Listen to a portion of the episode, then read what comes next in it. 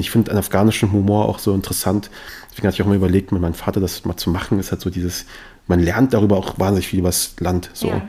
Weil, sobald?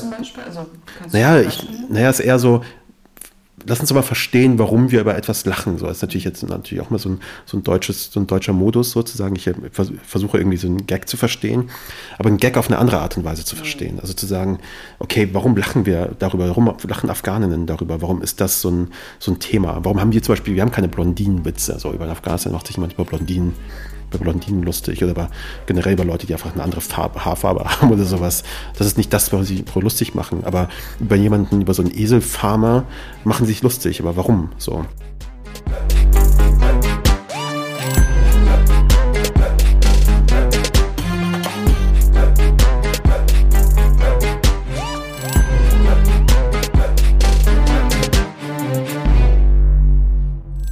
Mein heutiger Gast wurde in Kabul, der Hauptstadt von Afghanistan, geboren. So, jetzt muss ich nochmal fragen, wie wird dein Name richtig ausgesprochen? Keschrau Beros. Keschrau Beros.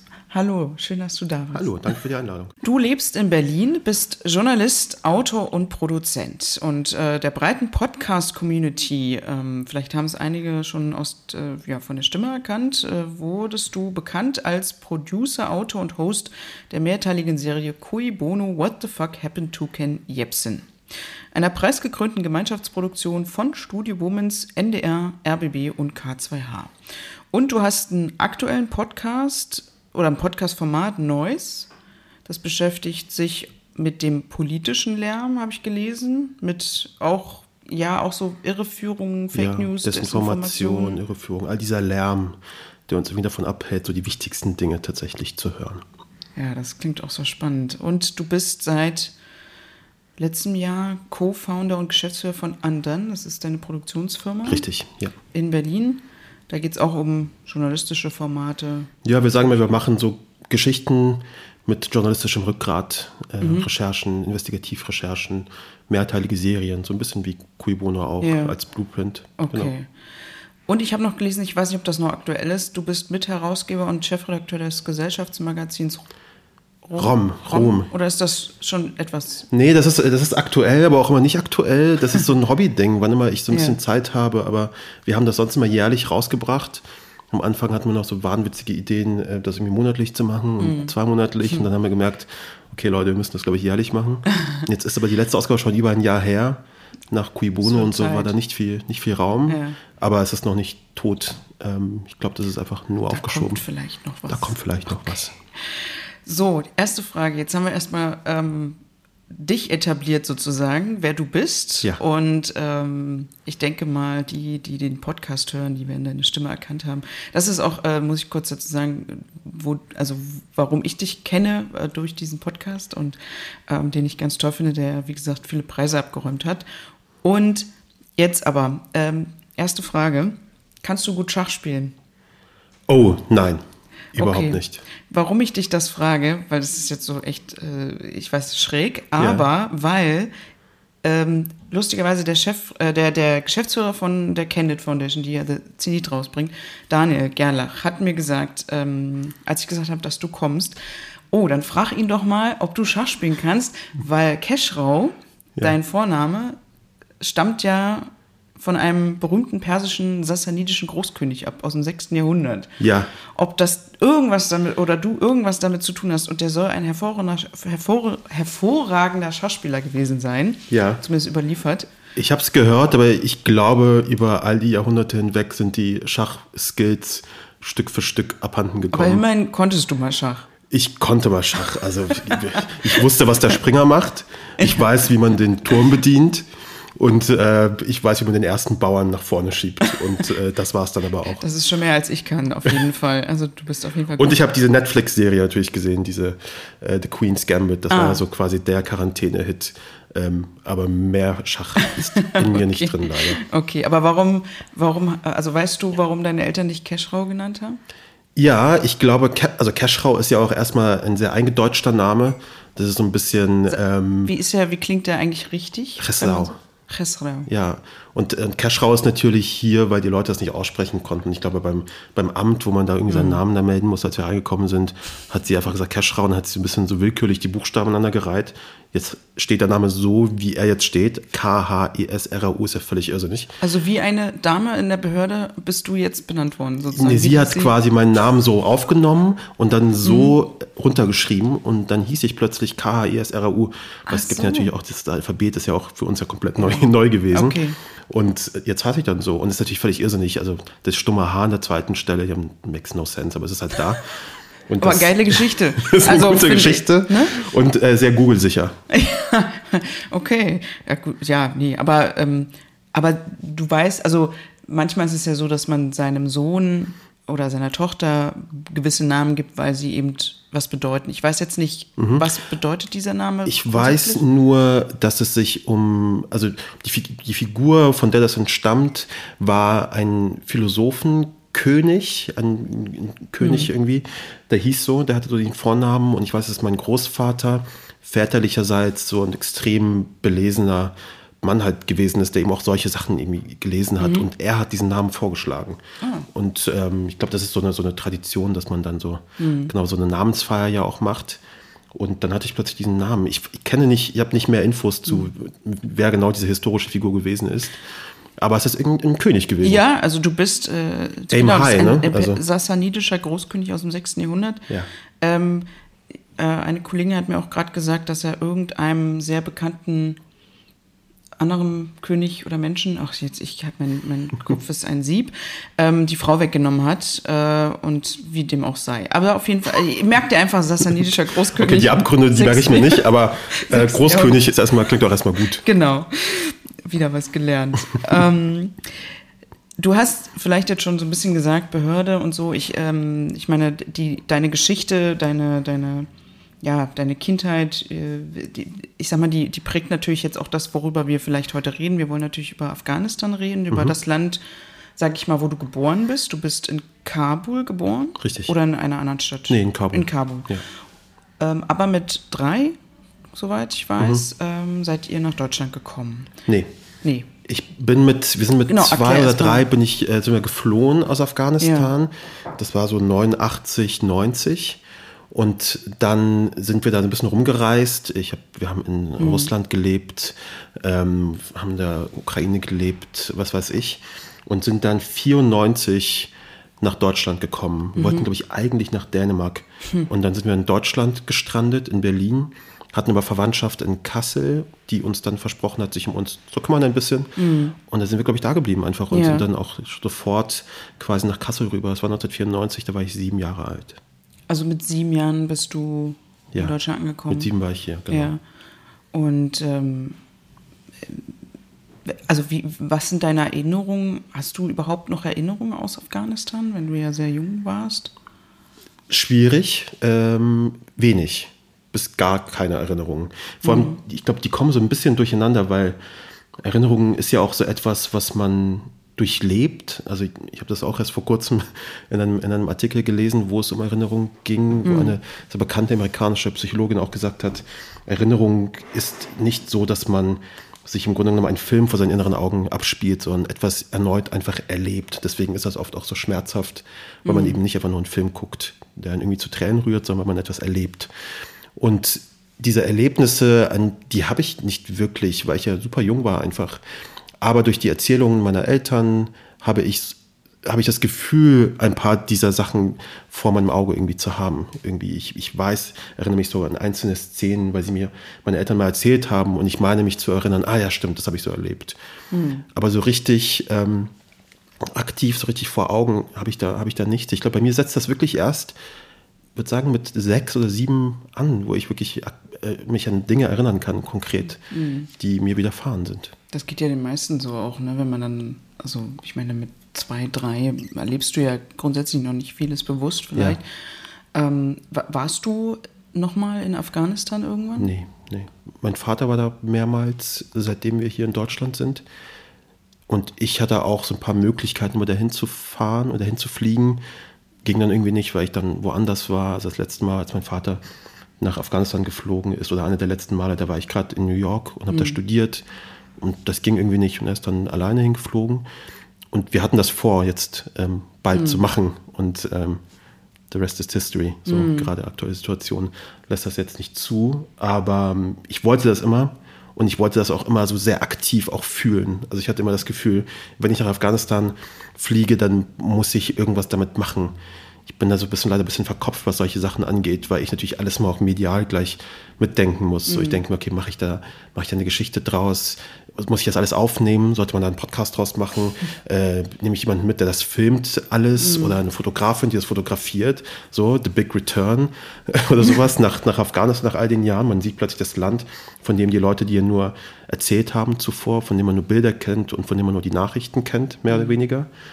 Und ich habe das also immer so sehr zerkopft, äh, verkopft irgendwie auch gedacht.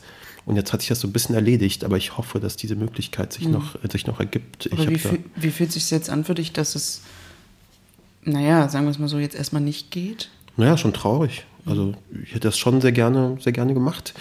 Und dass das jetzt irgendwie Teil dieser Geschichte ist, dieser Weitererzählung von Afghanistan, hätte ich auch nicht gedacht, dass das mhm. plötzlich wieder so, so ist. Das war ein ganz ähm, absurder, komischer Moment, als die Nachricht kam mit Taliban in Kabul oder vor den Toren Kabuls mhm. und dann in Kabul. Das war vielleicht, ich habe das nicht so richtig wahrgenommen. Ich habe gedacht, denn, so, how is this happening? Ja, aber hat denn irgendwer in der Familie gedacht, das war klar, dass das irgendwann mal wieder passiert? Also das habe ich mich sowieso immer gefragt. Ich glaube, wenn, dann verdrängt. Mhm. Also wir waren alle tatsächlich wirklich extrem überrascht. Auch die Leute vor Ort waren ja total überrascht, dass das so, so schnell auch dann plötzlich auch passiert ist. Man mhm. hat es ja kommen sehen, so ja. ein bisschen, weil die Taliban Stück für Stück irgendwie Land zurückerobert haben. Aber dass es dann so plötzlich dann einfach da ist, ist schon, äh, hat, glaube ich, niemand so richtig realisiert mhm. und niemand so richtig wahrhaben wollen. Und dann war es da. Vor allen Dingen, was ich meine, ich, ich kann mich ja selber kritisieren auch äh, als, als Medien, ne? Ich meine, du bist ja auch in den Medien, aber ähm, ich arbeite ja bei den Nachrichten vor allen Dingen und ähm, man merkt auch, dass man natürlich, als das, das war ja so August 2021, mhm. ne? Und da war das dann natürlich überall in den Medien und jetzt so in den letzten Wochen, Monaten mal wieder hochgekocht, mhm. aber irgendwie flacht das dann auch immer ein bisschen ab. Das ist ja, ja so typisch, ich kenne das ja auch aus anderen Gebieten im Nahen Mittleren Osten oder in anderen Gebieten, ne, wird dieses, mhm. so man hat dann so eine, so eine Höhe, Hochphase, weil da irgendwas passiert, aber es ist meistens dann irgendwas Negatives. Mhm. Wie fühlt sich das jetzt für dich so an? Also hast du das Gefühl, dass ähm, die Leute eben aufgrund dessen, weil sie eben die letzten Jahre, also ich sag mal, vielleicht nicht viel aus Afghanistan mitbekommen haben, wenn dann nur so Terroranschläge, die es ja immer mal so gab, kann ich mich erinnern, äh, zwischendrin, aber grundsätzlich und dann erst jetzt letztes Jahr wieder, also dass es einfach wieder nur mit negativen Nachrichten in den Medien war. Ja, natürlich. Also ich, ich merke das ja auch selber, weil ich bekomme plötzlich dann Anfragen von so Leuten, die natürlich da mit einem reden wollen, Nachrichten mhm. und so. Und dann kann man äh, da reinkommen und den Leuten erklären, dass die Taliban schlecht sind und äh, dass Afghanistan sonst ein tolles Land ist und was weiß ich. Also ja. das sind so die, die, die, übliche Performance, die immer wieder stattfindet. Das ist irgendwie eine ganz, ähm, ich glaube, das ist auch ein ganz durchschaubares Mediending ja auch. Das kennen wir. Ich, ich habe auch Kommunikationswissenschaften studiert ähm, dass das eigentlich so ist, dass ein Land, das einem so fern ist, quasi nur nach vorne zu uns durchdringt, wenn da gerade wirklich, mhm. ähm, wirklich Katastrophe ist. Und dann sprechen wir drüber. Ich verstehe es zu einem gewissen Punkt. Und gleichzeitig sind natürlich auch immer wieder, hören wir dieselben Mantras von, naja, jetzt bleiben wir dran, jetzt hören wir uns mhm. das an. Und dann ist es halt nicht so. Zwei Wochen später ist es, ist es over. Und ich weiß das selber, weil ich auch mit so, mit verschiedenen, jetzt auch als Produzent ja quasi mit verschiedenen Leuten auch spreche über Afghanistan-Geschichten. Und dann hat mir eine Produzentin tatsächlich gesagt, ja, das können wir jetzt ja nicht machen, weil das ist ja nicht mehr aktuell Afghanistan in vier, fünf Monaten so. Und ich denke mir, ja. genau das ist das Problem, ja, ja, Dass, ähm, dass das quasi nur an diesem Event irgendwie gebunden ist natürlich ist das dann so ein bisschen scheinheilig, so wie man das quasi einmal durch die, durch die Medien äh, jagt, einmal mhm. die Geschichte. Ich meine, das klassische Beispiel, würde ich jetzt mal behaupten, ist ja auch so Jemen, der Bürgerkrieg in Jemen. Mhm. Einfach weil man da keine Leute hat, die dorthin fahren mhm. können, mhm. weil sie entweder kein Visum bekommen oder weil sie nicht reingelassen werden oder mhm. sich nicht trauen oder so. Und dann wird es einfach nicht, wird einfach nicht darüber berichtet oder zu wenig. Das finde ich irgendwie irgendwie total erschreckend. Also gerade wenn man in den Medien arbeitet, ich weiß nicht, wie es dir geht. Ähm, ich meine, du hast ja jetzt auch nicht jeden Tag damit zu tun. Ich, ich finde auch furchtbar, dass man sich überhaupt diese Gedanken machen muss, äh, was, worüber berichtet man. Ne? Und am Ende sind es dann immer solche Nachrichten. Mhm.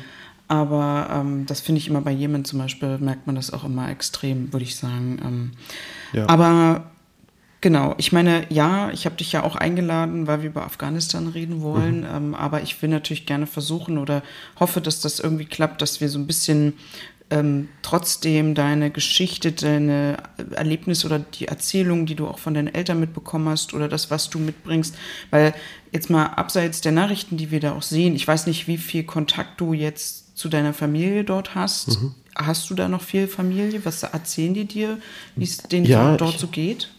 Ich habe da noch Familie ähm, und ich bekomme das primär auch über meine Eltern eher mit, weil ich persönlich habe jetzt nicht so wahnsinnig viel Kontakt, ähm, auch so nicht, also jetzt mhm. auch nicht nur wegen Krieg, sondern auch, ähm, auch, sonst nicht immer so viel Kontakt gehabt. Ich mein, äh, mein Fasi ist auch wahnsinnig schlecht, muss man dazu sagen. Meine Mutter macht sich regelmäßig lustig darüber, dass, mhm. ich, das, dass ich das nicht so gut kann. Aber doch, wir reden da manchmal und schreiben uns auch. Und vor allem, als die Situation jetzt in Afghanistan ausgebrochen ist, habe ich mit vielen halt gechattet und habe da bei Telegram und so haben uns Sachen mhm. geschrieben und Videos geschickt bekommen vom, vom Flughafen in Kabul und so und versucht von hier aus so ein bisschen zu helfen. Und ich bekomme das so mit und viele waren am Anfang sehr verängstigt, haben sich in, ihren, äh, in ihre Wohnungen zurückgezogen, mhm. sind nicht auf die Straßen gegangen. Vor allem natürlich so die Frauen, die dann nicht mehr wussten, was, was passiert jetzt mit, mit uns. So. Die Männer, die dann rausgegangen sind, um die Situation anzugucken und dann mhm. Bericht erstattet haben zurück. Und da war sehr viel Verzweiflung. Ich weiß von viel Familie, dass sie Afghanistan inzwischen verlassen konnten auch. Mhm äh, in, die benachbarten, in die benachbarten Länder. Also ich glaube, meiner Familie geht soweit, geht soweit ganz gut. Da ist jetzt äh, nichts, ähm, nichts Schlimmes passiert, mhm. zum Glück. Ja. ja. Und ähm, ist das, hast du da eine große Familie? Also kann man das so sagen? Oder? Ja, ich meine, ja, jede afghanische Familie ist groß. ähm, kommt, kommt drauf an, was du alles damit ja. einbeziehst. Aber wir so als Kernfamilie, als Kernfamilie sind halt so meine, meine Eltern und die zwei Kinder so. Das ist mhm. vergleichsweise klein fast schon für eine, für eine afghanische Familie. Aber natürlich so der Umkreis, so die ganzen Geschwister und so ist wahnsinnig viel. Und die sind auch überall ver, ver, verteilt. Also wir sind wirklich in der in der Diaspora, dass äh, einige hier in, in Deutschland, äh, in, in Tadschikistan, in Russland, mhm. in den USA ist auch äh, die Schwester meiner, meiner Mutter lebt zum Beispiel dort. Und in Afghanistan leben sie äh, überall, Usbekistan. Mhm. Also wir sind wirklich komplett, komplett verteilt. Ja. Was ich irgendwie äh, in einem Interview gelesen habe äh, oder gehört habe, fand ich irgendwie ganz süß. Ähm, du hast gesagt, dein Vater ist Tierarzt oder hat mhm. Veterinärmedizin mhm. studiert und meinst aber, du hast nicht so richtig verstanden oder, oder ich weiß nicht, ob du oder generell, warum er das gemacht hat, weil das ist ja das Letzte, was man in Afghanistan eigentlich bräuchte. Ja. ich glaube, das war, er hat es mir ein paar Mal erzählt, dass es da irgendwie so, eine, so, ein, so ein Projekt gab, was irgendwie Leute dazu gebracht hat, Veterinärmedizin mhm. zu studieren. Es gab irgendwie so einen Push in, der, in dieser kurzen, in diesem einem Jahr oder so. Das brauchte man doch welche. Ja, irgendwie so ein paar Veterinärmediziner zu, äh, zu haben. Ich habe keine Ahnung, wie das entstanden ist, aber mein Vater ist sich der Absurdität dieser Geschichte auch so ein bisschen, so ein bisschen bewusst, weil ich dann auch so gestaunt habe, was, macht, was machst du da als Tierarzt da eigentlich in Afghanistan? Da muss man auch dazu sagen, als er da studiert hat, war Afghanistan oder Kabul, wo er da irgendwie gewohnt mhm. hat, ja ein sehr lebenswerte Stadt. So, es war ja plötzlich war ja auch ein bisschen anders. Wann war das? Ähm, 80er? Ja, es waren so die zwischen 79 und 89, mhm. äh, also als die, äh, als die Sowjets da waren. Und es ist natürlich immer so ein Unterschied, ob du auf, auf dem Land gelebt hast mhm. oder in der Stadt. Das ist immer noch so. Also auch jetzt, wenn du die Situation mit den Taliban anschaust, ob du Leute jetzt in Kabul fragst oder auf dem Land, bekommst du mhm. ganz unterschiedliche ganz unterschiedliche Meinungen. Auf dem Land gibt es Leute auch, die teilweise zufrieden damit sind, weil ähm, da ein bisschen Ordnung reinkommt, mhm. die sie vorher nicht hatten. Und in der Stadt, quasi in der Metropole, sind sie sehr unglücklich damit, weil sie da schon ein paar Schritte weiter waren als mhm. die Taliban und damit auch zufrieden waren. Und jetzt ist es plötzlich anders. Und es war damals bei, zu, bei zur Sowjetbesatzung, also als die Sowjets da waren, genauso, mhm. dass äh, meine Eltern beispielsweise eine vergleichsweise gute Zeit erlebt haben, weil sie halt eben in Kabul gelebt haben. Und du hörst aber auch sehr viele sehr unglückliche Menschen, sehr unglückliche oder schlechte Geschichten hören von Leuten, die mhm. gerade nicht in Kabul äh, gelebt haben. Und ich glaube, zu der Zeit, als mein Vater da irgendwie Veterinärmedizin studiert hat, ging es denen ganz gut mhm. und war so, ja, warum nicht ein Tierarzt? Mhm. Ähm, warum Hat er das in Deutschland dann nochmal äh, Nee, das verfolgt? war, nee, das ist irgendwie so, ich glaube, das kennt man oft so von Leuten, die nach der Flucht ankommen. Er war dafür extrem müde, glaube ich. Mhm. Die Flucht ging ja auch sehr lange. es ist natürlich nicht immer so ein Davonrennen, aber wenn du 89, 90 rausgehst und vier Jahre lang irgendwie nicht weißt, was du machst und zwei Kinder äh, hast, so eins ist gerade erst geboren, mein Bruder ist 88 zur Welt gekommen und ähm, ich war ja auch super, super jung und, ähm, und die reisen da jetzt quasi quer durch die Welt und versuchen irgendwie so ein bisschen Sicherheit zu erlangen. Ich glaube, der ist dann angekommen, die äh, Dokumente wurden nicht anerkannt, er hätte mhm. alles neu machen müssen, neu studieren müssen. Und es ist so ein bisschen so, ja, ich muss aber Geld verdienen. Und dann bist du halt in dieser kompletten ähm, Lähmung und, und Müdigkeit, dann machst du dann genau was anderes. So. Mhm. Und es ist schade, aber genau so ist das gekommen. Ja. ja. Und was, äh, was hat deine Mutter, äh, hat die auch studiert? Ja, so? meine Mutter hat, äh, hat Chemie und Biologie studiert und war so Lehrerin, hat da als, ja. Äh, als Lehrerin da gearbeitet. Auch das konnte sie hier nicht verwirklichen. Mhm. Obwohl sie natürlich jetzt so, naja, Biologie vielleicht ein bisschen, sie ist jetzt Altenpflegerin äh, aus Leidenschaft, also sie macht das auch gerne, ist, so, ist, ist für sie auch eine Berufung, ähm, empfindet sie so zumindest. Und da können sie es vielleicht so ein bisschen, bisschen ausleben. Aber ja. beide konnten nicht das machen, was sie gelernt haben in mhm. Afghanistan. Was haben die denn, also die sind ja sozusagen gegangen, als die Taliban damals, wann war das? Äh, in welchem Jahr genau? Also, sie sind in 89, 90. Ja, also 89, so, ne? 90 war raus und 90, glaube ich, war das etwa, als die Taliban. Die Taliban sind 93 äh, gekommen. Es okay. ging ja damals noch, waren die Sowjets da, es gab die mhm. Mujahideen, also die Leute, äh, die ganzen Warlords und so weiter. Ähm, und die Taliban sind ja erst später gekommen, waren erst 93 so, oder sowas so. on the scene. Ja. ja, aber was, was, ähm, ich weiß nicht, ähm, ich meine, deine ich kenne das jetzt zum Beispiel von meinem Vater, weil der ja auch äh, ähm, war ja auch Bürgerkriegszeit im Libanon, als er dann zum Studieren nach, äh, in die DDR gegangen ist. Aber mhm. wie war es bei, äh, bei dir? Ich meine, wie viel erzählen dir deine Eltern? Wie, ich sag mal, glorifizieren die das dann auch oder sagen halt, ähm, so war das Kabul damals und damit du natürlich auch so gewisse, du, du erlebst ja sozusagen ihr Leben vielleicht durch sie. Ja. Was, was haben die dir so erzählt? Ähm, die haben schon mir von einer sehr relativ also offenen ähm, Stadt erzählt, in der alles möglich war. Vor allem meine Mutter, die halt natürlich gesagt hat, ja, ich konnte da tragen, was ich wollte. Sie hat zum Beispiel nie, äh, nie Burka getragen oder sowas, äh, solche Sachen. Die war eine komplett, ähm, ja, eine komplett freie ähm, Frau, mhm. die ungestraft leben konnte. So, ich glaube, das war ja so ein bisschen so der, der wichtigste Aspekt zu sagen, ähm, Frauen konnten sonst nicht ungestraft leben. So alles, was du da gemacht hast, stand unter Strafe irgendwie. Und sie hat dieses Leben sehr genossen und hat mir Fotos davon auch gezeigt und so. Mhm. Und die sehen alle ganz happy aus. Auch alle so fesch gekleidet, auch mein Vater und so. Es gibt sehr schöne Fotos, die sehen alle besser gekleidet aus als wir alle hier tatsächlich, ja. muss ich sagen. Es ist alles so, hat ein bisschen Style. Ich habe auch ein paar Fotos mitgebracht. Ah, ja. Hat ein bisschen Style irgendwie auch gehabt. Das sieht mega cool aus. und ähm, ich glaube, die hatten echt, äh, die hatten ein sehr, sehr gutes Leben dort. Mhm. Und ähm, glaube nicht, dass das nur reine Glorifizierung war, weil ich das auch von anderen höre. Aber es ist natürlich auch immer nur so ein Ausschnitt dessen, was Afghanistan gewesen ist.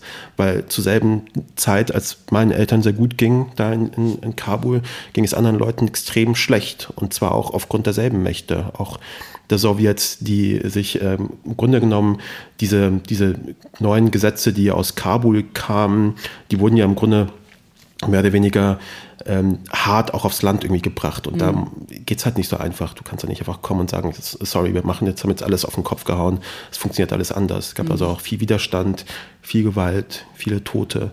Und es ist irgendwie ganz absurd, dass das so ein eigener Mikrokosmos gewesen ist. Also glorifiziert mhm. schon im Sinne von, dass sie mir schon erzählt haben, das war ganz toll, als sie da waren. Wir hatten eine tolle Zeit, äh, Afghanistan war frei. Aber ich weiß natürlich auch mhm. durch das Lesen von Büchern und von ähm, Erlebnissen anderer Menschen, dass es nicht allen so, so, so gut mhm. ging.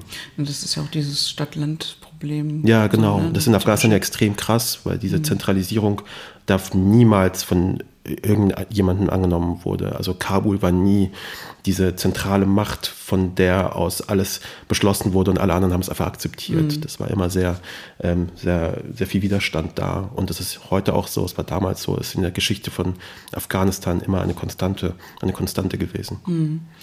Was ist denn, wenn deine Eltern so von Afghanistan erzählen, ähm, was sie vermissen? Also jetzt mal unabhängig von der vielleicht die Zeit oder so, die sie da waren. Ich meine, dein Vater, wenn du sagst, der war jetzt, also ist jetzt auch schon wieder ein paar Jahre her wahrscheinlich mhm. da. Ich meine, das, das, sind jetzt so vielleicht dann so einfache Dinge manchmal, die man dann äh, vermissen kann ja. oder so, ob es dann ein Essen ist oder irgendein Laden ja. oder irgendeine Ecke, die man so mag oder Region. Ich glaube, was auch immer es heißt, äh, ist es dieses, er vermisst seine Leute, so, er mhm. vermisst irgendwie auch einfach diese, vermisst seine Familie, glaube ich, auch sehr, alle dieses mit Familie sein, das ist ja irgendwie so ein bisschen auch ähm, so ein Lebensmittelpunkt, immer mit der Familie zusammen zu sein, mhm. zusammen zu sitzen, über das nächste Abendessen nachzudenken, äh, was man halt so, was man halt so macht, äh, beim Mittagessen über das Abendessen sprechen und beim Frühstück über das Mittagessen. Und dieses, dieses Community-Ding haben die halt hier, hier halt nicht das hat hier ein ganz anderes Leben und auch das, das Land ist halt hier was ganz anderes. Deswegen bin ich halt auch immer so ganz, ganz erstaunt, was sich die Leute denken, wenn sie sagen, da kommen die Leute hier hin und, ähm, und wollen in unsere Sozialsysteme rein und so. Ich denke mir so, sorry, aber die Sozialsysteme allein äh, reichen nicht aus. Hast du das mal. Die sind eigentlich viel besser woanders. Ja, ich denke, seid ihr, seid ihr irre? Habt ihr euch das Land mal angeguckt? das ist ein wahnsinnig schönes Land. So, mhm. wenn ich mhm. könnte, würde ich auch da leben wollen. Ja. So. Äh, also die ähm, allein so ein bisschen Hartz IV ist nicht das, was die Leute hierher holt, mhm. sondern es muss tiefe, tiefe Verzweiflung auch sein. Weil meine Eltern, kann ich mit Sicherheit sagen, wären lieber nicht hier. Mhm. So. Aber sie sind es, weil wir natürlich unser Leben hier aufgebaut haben. Das sind natürlich auch Eltern, afghanische Eltern, die wollen ihre Kinder nicht allein lassen. Auch wenn ich nicht mehr da lebe, würde mein Vater oder es würde meinem Vater oder meiner Mutter sehr schwer fallen zu sagen, ich ziehe jetzt zurück nach Afghanistan. Mhm. Euch geht es ja jetzt gut. Äh, ihr seid in Berlin und habt da eure Wohnung. Das könnten die so einfach, könnten die so einfach nicht machen. Wir wären da viel zu weit weg. Ich glaube, das sind so Dynamiken, die da irgendwie so ein bisschen entstehen. Aber wenn sie könnten, würden sie, würden sie sofort, glaube ich, glaube ich, zurück. Aber gibt es denn ähm, jetzt mal um mal ein paar, weiß ich nicht, äh, ich weiß, Stereotype und Klischees sind ja furchtbar, aber manchmal mhm. ist es ja auch ganz lustig. Gibt es denn so den klassischen, gibt es denn ein Klischee über Afghanistan, wovon du natürlich jetzt auch weißt, was auch tatsächlich stimmt? Klischee über Afghanistan, was tatsächlich stimmt. Naja, ich glaube, in der, in der ich sag mal, Community selbst gibt es Klischees natürlich total stimmen. Also die, dieses sich mal lustig machen, auch über diese fast schon aggressive Gastfreund, Gastfreundlichkeit, mhm. die, es, äh, die es gibt. Äh, und die geht ja nicht nur quasi Gästen, sondern auch uns dann, also ich als Kind, wenn ich nach Hause komme, also diese Gastfreundlichkeit ist aggressiv. Ähm, das, wie äußert sich das? äußert sich von, äh, also wir, wir essen gerade, Tisch ist abgeräumt und dann wird schon gefragt, so, brauchst du noch etwas, willst du das nächste, äh, brauchst du noch einen Teller, soll ich dir noch was zubereiten, mhm. ähm, bist du satt, ähm, kommt, ist noch mal das oder hier, du hast gerade das nicht angerührt und so, es geht dann wirklich. Schmeckt's dir nicht. Schmeckt's dir nicht, es geht dann wirklich, mhm. den ganzen Tag über geht es dann so. Also man bekommt jetzt ständig Sachen dann vor die Nase gestellt, so Schalen mit, mit, mit Nüssen, Rosinen, und was weiß ich. Das ist lustig, äh, weil die, ich hatte ja auch äh, mit äh, Wana und äh, Ila Lima, mhm. ich weiß nicht, ob du die kennst, mhm. äh, eine MTV oder ja, MTV-Moderatorin und äh, ihre Schwester hat ja auch diese Geschäftsführerin von Visions for Children, ja, die ja auch Afghanistan, ja, ja. genau, mhm. ähm, helfen dort. Und mit denen hatte ich auch über Afghanistan gesprochen. Die waren ja auch noch, also noch nie da. Also mhm. Ila ja, aber Wana nicht. Und die haben genau dasselbe gesagt, dass das sehr aggressive Gastfreundschaft ist. Ich weiß nur nicht, was ich mich immer frage, ob das nicht irgendwie eigentlich typisch diese ganze Region ist, weil ja. man kennt das, dieses typisch gastfreundliche eigentlich aus vielen Ländern. Ja. Aber vielleicht ist das in Afghanistan auch nochmal aggressiver, ich weiß es nicht. Ja. Aber, Na, aus Berlin ähm, kann man es auf jeden Fall nicht. Nee, genau, ich glaube, das ist der Punkt. Ich glaube, weil wenn ich jemanden frage, ähm, der irgendwas mit diesem Raum zu tun hat, ist es immer meistens das Erste, was kommt, Gastfreundschaft. Und ja. scheinbar sind wir ja hier in Deutschland irgendwie nicht besonders bekannt für Gastfreundschaft. Oder, oder, oder der Unterschied ist so extrem, dass man das als erstes gleich vorwirft, also ja. vorlegt. Ich glaube auch, dieser Unterschied ist so krass, dass man das sofort, also das ist das Erste, was auch mir immer einfällt. Ja. Aber ist das etwas, was du vermittelt bekommen hast, insofern von deinen Eltern, dass du es zum Beispiel jetzt auch hier sehr auslebst. Diesen olympischen deine, Gedanken der Gastfreundschaft. Naja, so deine afghanischen äh, Wurzeln, ähm, so äh, aus die, in dieser Richtung, dass du die Ja, ich bin ja, ich bin ja tatsächlich äh, wirklich zwischen den Stühlen, ist wirklich eine sehr mhm. äh, schlimme, schlimme Metapher, aber das ist leider auch so. Ich habe beispielsweise überhaupt keine afghanischen Freunde, mhm. sonst ähm, hatte ich auch nie gehabt, auch, auch in, in Kassel nicht ich glaube, das war auch bei mir so der bewusste Versuch, mich davon zu distanzieren und irgendwie die Leute kennenzulernen, mit denen ich jetzt mhm. abhängen sollte. Und wenn, wenn ich nach, äh, nach, ähm, nach, nach Kassel fahre zu meinen Eltern, bekomme ich das immer mit und hole es auch zurück. Aber ich glaube, ich habe so ein bisschen beides, so, weil ich da eben tatsächlich sehr viel auch eben mit, mit anderen Leuten irgendwie mhm. abhänge. Aber ich merke zum Beispiel in, unsere, in meinem täglichen Miteinander mit, mit, mit, mit Freundinnen und so weiter, dass das tatsächlich auch so ist. Also ich sehe das mal wieder bestätigt. Und dann erinnere ich mich gerne an, wie meine Eltern da reagieren würden. Mhm. So, und ich werfe das denen auch dann gerne vor, auch sehr, ähm, sehr freudig. Was ist denn so deine afghanische Personality? Naja, es ist schon so, so ein bisschen, also dieses, also ich glaube, es, man sieht das ja nur so. Diese typ blöde Frage, ne? So, im, im kleinen eigentlich, ne? Ja, ich. Wann bist du, wann bist du afghanisch, wann bist du, ich krieg das ja auch immer gestellt, so, ist man libanesisch, hast du, ne? So diese verschiedenen ja. Identitäten und eigentlich ist man, wenn man am liebsten sagen, man ist so eins, aber man hat ja manchmal so Momente, wo man merkt, so, oder oh, switch ich vielleicht so da, ich weiß es nicht, vielleicht geht es dir nicht so, aber. Ja, doch, man hat dieses, äh, man hat das vor allem, wenn man sich über etwas ärgert. Mhm. Also wenn ich in meinem Umgang mit, mit, mit Freundinnen da irgendwie etwas habe, was mich ärgert, dann hole ich dann gerne so ein ähm, raus, so ja, das ist ja richtig deutsch, was du jetzt gerade machst. also das ist ja wirklich maximal deutsch. Ist doch, ist doch egal, ob du jetzt das, das und das so machst super oft passiert mir das so. Mhm. Dann nehme ich, nehme ich das im Grunde als Unterscheidungsmerkmal, um äh, möglichst schlechtes Gefühl zu kommunizieren, um zu sagen, so, das ist richtig äh, ungraziös, was du gerade machst. Das würde, also, das ist richtig deutsch. Da würden wir Afghanen irgendwie nie drauf kommen. Ich habe zum Beispiel mal ganz kleines, ähm, eins, das weit genug entfernt ist, damit meine jetzigen Freundinnen sich nicht bruskiert fühlen. Aber in, in, in Kassel beispielsweise, wenn wir, wenn wir ausgegangen sind oder mhm. so, hat mein Vater beispielsweise, wenn, der wollte immer, dass ich anrufe und sage, ähm, falls du jetzt nach Hause kommen willst, ruf an und dann hole ich dich ab und hat mich immer abgeholt zu jeder Uhrzeit. Das war einfach äh, no, also ich konnte da um Mitternacht um drei Uhr so mhm. anrufen. Der ist dann aufgestanden und ist dann gekommen, um mich abzuholen. So kannst kannst du vergessen bei, bei meinen deutschen Freunden. Die haben gesagt so, nee, meine Mutter meinte 23 Uhr, danach muss ich aber gucken, wie ich nach Hause komme. Und das ist so ein Ding, was, mein, Taxi. was mein Vater halt niemals gesagt hätte. Und der hat dann auch immer auch alle anderen nach Hause gebracht. Also ja. dann abgeholt, dann um drei und warum er im Auto war, meinte so, nee, du setzt dich jetzt nicht in ein Taxi, ich fahre dich jetzt nach Hause oder so. Und das waren so, so diese kleinen Unterschiede. Und das merke ich hier auch manchmal immer noch so ein bisschen im, im täglichen ja. Umgang, wo es auch um Geld zum Beispiel geht, um mhm. Leute zu etwas einladen oder sowas, wo dann gleich irgendwie, keine Ahnung, Tabellen ausgefüllt werden und ähm, wer wie viel und dann wird das irgendwie, äh, wird das in irgendwelche Apps eingetragen und dann, ne, also wirklich ich glaube, das ist schon echt sehr. Also ich beim, bei den, ich sag mal, Arabern, ne, ja. ist das ja auch so, ist so typisch, dass der eine dann alle einlädt, so, so meistens die Männer.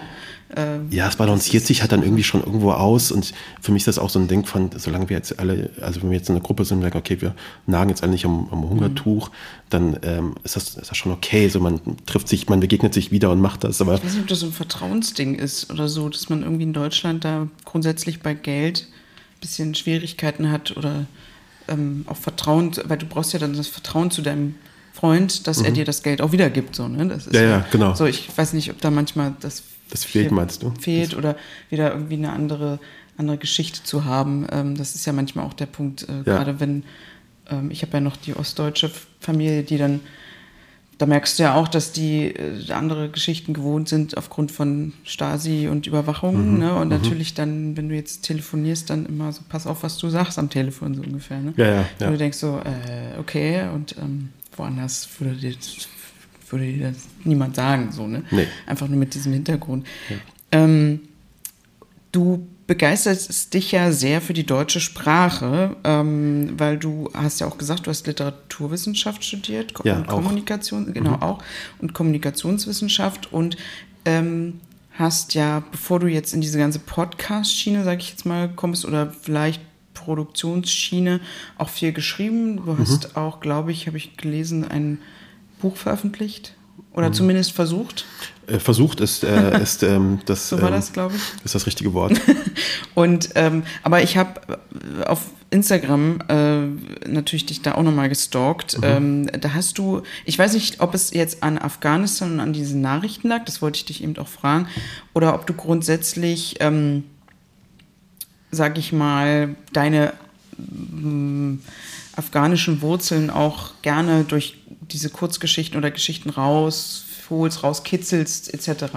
Aber da hast du ähm, äh, auch so Geschichten ähm, über, ich, ich glaube, da war so dieses eine Pärchen, was, was glücklich ist und dann, ich weiß nicht, tritt er auf eine Landmine mhm. oder so, dieses mhm. Beispiel. Also, was ich eigentlich fragen will, ist, woher kommt diese Leidenschaft? Hat das auch was mit, mit deinen afghanischen Wurzeln zu tun? Oder äh, also haben dir das sozusagen deine Eltern auch in irgendeiner Weise mitgegeben, dass du dich auch für Poesie und Wörter interessierst? Ja, ich glaube, meine, meine Mutter beispielsweise hat immer sehr gerne Gedichte geschrieben, macht sie immer noch.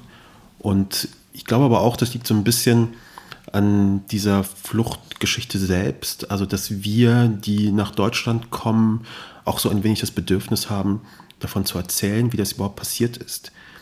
Bei mir kommt noch zusätzlich dazu, dass ich glaube, dass das eine echte Bereicherung für dieses Land ist, dass es Leute wie mich hier gibt und dass wir dieses Land jetzt nicht bunter oder sowas machen, das ist so ein beknacktes, beknacktes Wort auch wieder, aber dass wir natürlich durch diese Lebenserfahrung, die wir da irgendwie da reinbringen, die eine andere ist, als die vieler, die halt in Deutschland selbst geboren sind, dass wir so eine Gesellschaft, so eine Demokratie eigentlich nur besser machen können. So. Und ich bin, plädiere immer dafür, dass man da, dass man die, da mit sehr viel Offenheit und so da, daran geht. Und ich glaube, dass allein das schon dafür gesorgt hat, dass ich Lust hatte, Geschichten zu erzählen und dass ich auch nie zurückgewichen bin, als es darum ging, diese Geschichte zu erzählen. Mhm. Also konkret die Fluchtgeschichte sowieso. Ne? Wir sitzen jetzt auch hier mhm. gerade zusammen mhm. und ich erzähle das. Ich habe nicht das Gefühl, ich werde auf irgendwas reduziert oder so. Das ist ja immer noch meine, so ein bisschen ja auch unter meiner Kontrolle auch, äh, das, was ich da irgendwie rausgebe und was nicht. Ich habe das also immer gerne gemacht und wenn da jemand erstaunt war davon, fand ich es noch schöner. Also wenn mhm. sie ältere Frau manchmal nach so einer Lesung dann irgendwie kam und meinte, äh, und das haben sie alles selber geschrieben, hast du zwei Reaktionen. Ne? Also du kannst entweder sagen, äh, ganz schön rassistisch von ihnen. Mhm. Ich finde das aber ermüdend, so ganz ehrlich. Ich kann mit diesen Debatten nicht, nicht viel anfangen. Ähm, ich fand es immer schöner, dann ihr zu erzählen, ja, das bin, bin ich und die ist dann völlig mit offenem Mund dann irgendwie von dieser Veranstaltung gegangen. Das fand ich irgendwie auch schön, irgendwie mhm. zu sagen, okay, ich habe da irgendwie vielleicht in ihrer Lebensrealität, die sie seit 80 Jahren vielleicht so fährt, äh, noch eine kleine Überraschung irgendwie reingedreht. Und das ist doch irgendwie ganz schön, mhm. das zu sehen. Also was erwartet man von Leuten, die 60, 70 Jahre oder sowas in einer bestimmten Realität leben? Ähm, natürlich sind sie ja überrascht, wenn sie etwas erleben, was für sie völlig neu ist. Mhm. Und deswegen habe ich immer so dieses Gefühl gehabt von Geschichten erzählen. Bei mir kommt natürlich noch zusätzlich hinzu, dass ich grundsätzlich auch einfach Lust hatte, so kreativ und künstlerisch irgendwie zu arbeiten. Das Bedürfnis, das, was ich in mir trage, irgendwie nach, nach außen zu tragen. Es gibt Leute, die zu mir sagen, im Persönlichen, im Privaten, du bist ganz verschlossen. Also irgendwie zu sagen, es ist super schwer, was Persönliches aus dir mhm. rauszukriegen, das höre ich ständig. Mhm. Ähm, ich habe immer den Eindruck, ich bin total ein offenes Buch, aber das bin ich offenbar nicht. Aber in den Texten beispielsweise jetzt auf Instagram oder sowas, das sind ja wirklich nur so ganz kurze Fragmente, das sind so Mini-Wahrheiten, mhm. nenne ich sie für mich so. Also so ein Gefühl, was ich irgendwie versuche, ich möchte das irgendwie rausbekommen und dann setze ich mich dann hin und schreibe da etwas auf und ich habe das Gefühl, ich habe da irgendwas von mir gelassen. Da ist es dann so, dass diese Offenheit dann irgendwie auch zutage kommt. Mhm. Weil ich habe irgendwie das Gefühl, dass ich im, im täglichen Sprechen das gar nicht ausdrücken kann, was ich da fühle. Und das ist dann, fühlt sich dann oft müßig an. Und dann bin ich lieber so in diesem kreativen Kontext, wo ich äh, so ein bisschen länger an so einem Satz irgendwie schleifen kann. Mhm. Macht mich das glücklicher. Ich habe das Gefühl, ich habe tatsächlich was gesagt. Irgendwie, auch wenn Leute dann glauben, das ist ganz schön rätselhaft, was da, was da steht. Naja, aber es hat ja, also habe ich jetzt zumindest bei den letzten ähm, Posts so gesehen, dass das ja auch immer viel mit Afghanistan zu tun tun mhm. hat. Gerade jetzt auch mit den Ereignissen im letzten Jahr. Da ja. kam das, hast du da das Gefühl, es kam nochmal alles noch viel emotionaler, ja. viel mehr hoch? Absolut. Ich meine, ich habe das jetzt auch gerade, ich meine, wir haben jetzt Hanau gerade gehabt, mhm. so Jahrestag und ich sehe das ständig bei meinen, bei Instagram und so weiter, alle posten das, merkt ihr die Namen. Mhm. Ähm, und ich habe irgendwie das Bedürfnis gehabt, irgendwas ist da schief, irgendwie, irgendwas, ich, in dieser komischen Erinnerungskultur, dieses, da jährt sich was und dann ähm, posten alle so diese, diese Namen und Never Forget und so weiter. Und es klingt alles irgendwie so nach so einer hohlen Performance, ehrlich gesagt. Fühlt sich alles irgendwie nicht echt an. Das reicht nicht. Das reicht irgendwie nicht. Das ist, äh, das ist unecht. Das irgendwie einmal im Jahr kommt das irgendwie dann zustande. Und irgendwie habe ich dann das Bedürfnis, okay, ich muss da irgendwie was zu sagen, aber ich möchte auch kein Essay schreiben. Ich möchte da jetzt nicht irgendwie so ein politisches Statement absetzen, einfach dieses Gefühl irgendwie kommunizieren, hey, wir bewegen uns, drehen uns gerade im Kreis irgendwie. Ich habe irgendwie das Gefühl, ich bin so im Erinnerungskreis irgendwie festgehalten mhm. und alle machen ihre Performance, posten ihre Fotos. Ähm, wo sie dann so ein, so ein trauriges Selfie irgendwie haben oder so und, und sagen, hey, never forget und so weiter. Und ich weiß nicht, was bedeutet das eigentlich alles. So. War ja auch wie mit dem Black Lives Matter. Black Lives Matter, wo alle dann plötzlich dieses schwarze Bild mhm. gepostet haben und es klingt alles so Quatsch und so. Es klingt alles so hohl und ich habe das Gefühl, das hat irgendwie tatsächlich alles Teil dieser dieser Performance, die wir so ein bisschen als Gesellschaft auch brauchen, glaube ich, um uns mhm. selbst auch zu bestätigen, unserer, unserer, unserer Gutheit, sage ich mal, so ein bisschen. Und das ist auch okay, dass wir es dass machen. Aber ich habe natürlich aus meiner Perspektive so als Afghaner, der Hanau auch anders erlebt hat, weil ich dann auch mhm. nach Hanau, meine Mutter mich angerufen hat und gesagt, hab, gesagt hat, das ist ja super gefährlich, was da gerade, was da gerade passiert, pass auf dich auf und so weiter. Mhm. Ähm, ich habe natürlich einfach eine ganz andere, ganz andere Realität so hinter mir und eine ganz andere, ganz anderen Background mhm. und das bewegt mich auf eine andere Art und Weise. Aber vielleicht, um das nur kurz äh, abzuschließen, äh, was würdest du dann erwarten oder was würdest du wollen, was wir anders machen in diesem Bereich? Ich weiß es nicht. Ich habe da, das ist ja das Ding so, ich bin ja, ich äh, mache ja keine produktiven Vorschläge. Ich merke nur, da ist etwas, was mich ähm, beschäftigt dich. Was mich also, beschäftigt oder was mich einfach irgendwie unglücklich macht, oder ich das mhm. Gefühl habe, ich weiß nicht, ob ich, was ich da machen soll. Ich jetzt auch was posten? Muss ich jetzt diesen Namen posten, an die sich sowieso mhm. morgen niemand mehr erinnert? So, say the names und morgen ist weg sonst die Politik sozusagen am Zug ist. Ne? Oder genau. So naja, am Ende des Tages, genau, wenn es darum geht, was wollen, was wollen wir, geht es um, darum, das aufzuklären. Mhm. Dieses lückenlos aufklären ist ja irgendwie auch so ein, so ein, so ein schöner Begriff, der gerade immer verwendet wird. Dann, okay, dann klären wir es lückenlos auf. Was heißt das eigentlich dann auch wieder? So, dann, mhm. okay, dann gibt es irgendwie so ein Komitee, das bezahlen wir, das klärt das irgendwie lückenlos auf. Das ist gut für, für uns so als Gesellschaft, dass wir das irgendwie einmal haben, dokumentiert haben, dass wir wissen, was da genau passiert ist. Aber was ist so ein bisschen so die, nicht nur politische, sondern auch gesellschaftliche Konsequenz dafür? Was bedeutet das denn eigentlich, dass so etwas wie Hanau in Deutschland gerade gerade überhaupt möglich ist mhm. und dass Leute da irgendwie plötzlich erschossen werden. Und mhm. wir haben das ja auch, ich, meine, ich komme ja aus Kassel, wir haben das ja auch mit äh, erlebt, als dieser Politiker da mit einem Kopfschuss hingerichtet Lübke. worden ist, ja. Und ähm, das sind alles so Geschichten, die immer hier und, hier und da irgendwie reinkommen. Und ich habe mir das Gefühl, das sind irgendwie Signale, die wir irgendwie wahrnehmen sollen. Wir wissen nicht so richtig, was wir damit machen sollen ähm, weil das, irgendwie kommt da eine Gefahr, aber we don't know so what to do about it. So ein bisschen, man weiß nicht, ja. wann, wie, wo. Ja, das ist wie mit Verschwörungsideologien so ein mhm. bisschen. Ne? Also das, ähm, es gibt genug Leute, die über all die Jahre irgendwie davor gewarnt haben, zum Beispiel, dass Antisemitismus gerade wieder, wieder steigt. Vor allem, Jahre man hat hinweg. gedacht, dass es wiederkommt, eigentlich ja, so ein bisschen. Genau, oder? Und denkst, ja, und denkst, das ist völlig Kann absurd. Ich mich noch erinnern, so auch weil, in der Schulzeit. Ja, aber du wirst jeden, also du mhm. kannst das, wenn du, wenn du dich das anguckst, auch aus der wissenschaftlichen Perspektive, gibt es immer wieder die Leute, die gesagt haben, Leute, die Fälle steigen gerade wieder. Antisemitismus mhm. ist ein echtes Problem in Deutschland.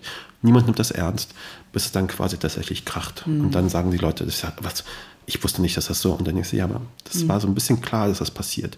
Und es ist bei ganz vielen Sachen, also bei Klima ist es ja genauso, brauchen wir gar nicht mhm. zu sprechen. Bis das quasi vor unserer Haustür ist und was passiert, wird da nichts, wird da nichts mhm. passieren. Kann man noch so viele Demos machen. Du willst noch viel mehr über die Länder des Nahen Osten, Nordafrika und Zentralasien erfahren? Du wirst exklusiv eingeladen, wenn das Who and Who der Nahostexperten, Expertinnen bei Konferenzen, Workshops und Lesungen zusammenkommt. Du wirst regelmäßig auf dem aktuellsten Stand sein, was in der Region so los ist und diese komplexen Zusammenhänge verstehen. Du bist bei Ausstellungen, Fotopreisen oder du kannst kulinarisch eintauchen und lernen, wie man Hummus, Tabuli und noch mehr leckere Hausmannskost aus der Region selbst kocht bei unseren Zenit-Kochkursen. Ja, und es gibt noch vieles, vieles mehr. Was musst du dafür tun? Ja, einfach die Zenit Club Mitgliedschaft abonnieren und das für nur 79 Euro im Jahr. Und hey, liebe Studenten, Studentinnen, ihr kommt schon für 49 Euro in den Club. Die Mitgliedschaft bündelt alle Leistungen und Inhalte des Print- und Online-Formats und informiert euch an jedem Ort der Welt online und offline über die aktuellen Entwicklungen im Nahen Osten, Nordafrika und Zentralasien. Und ganz wichtig, mit der Clubmitgliedschaft fördert ihr auch die Projekte und Ziele der gemeinnützigen Candid Foundation, die das Print- und Online-Magazin veröffentlicht die sich auch für die Völkerverständigung sowie der Förderung der Presse- und Meinungsfreiheit, insbesondere in den muslimischen Ländern, einsetzt. Also, mit 79 oder ermäßigt 49 Euro im Jahr bist du dabei und wirst Teil der Zenit-Familie. Und jetzt viel Spaß beim Weiterhören. Ja, das sind äh, Baustellen, über die man lange reden kann. Ja, ja, lange reden kann. Ich will das jetzt auch gar nicht äh, ab, abwürgen, aber ähm, das sind natürlich äh, auch so grundsätzliche gesellschaftliche Themen, politische Themen äh, hier in Deutschland, die uns gerade auch sehr beschäftigen. Ja. Ähm, aber ich äh, muss äh, oder will gerne natürlich nochmal trotzdem auf Afghanistan zurückkommen. Insofern, weil wir ja mit der, oder ich hatte ja gerade mit der Poesie und Sprache so ein bisschen gefahren ja. und einfach, weil du gesagt hast, Farsi sprecht ihr, also oder ich sag mal, dein, das ist jetzt bei dir vielleicht nicht so perfekt, aber grundsätzlich, weil ich weiß ja aus Afghanistan wird ja, da gibt es ja viele Dialekte, Sprachen oder mhm. wenn man das so sagen kann. Ähm, Jetzt sprichst du Farsi. Kannst du, also kennst du die anderen Dialekte an sich trotzdem auch noch? So, es gibt ja Dari, glaube ich. Pashto, Pashto. so, ja.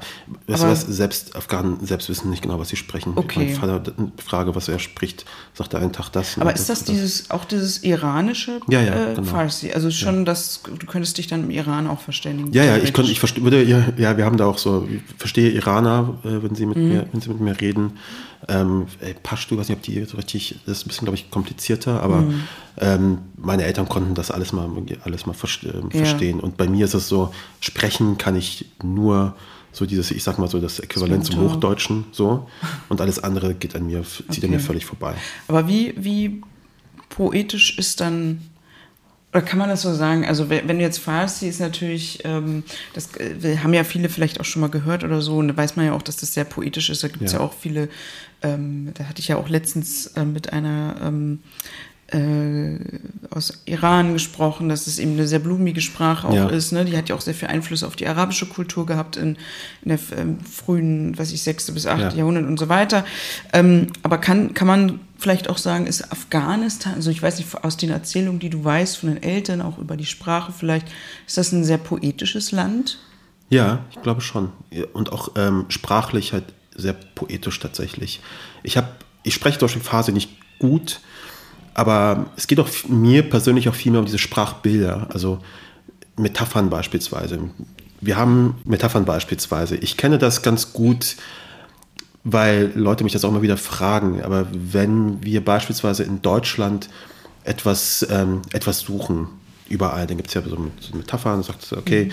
ich drehe und wende jeden Stein oder sowas. Ne? So eine, eine Xavier Naidoo-Metapher. äh, Gerade gut genug für einen Xavier Naidoo-Song vielleicht.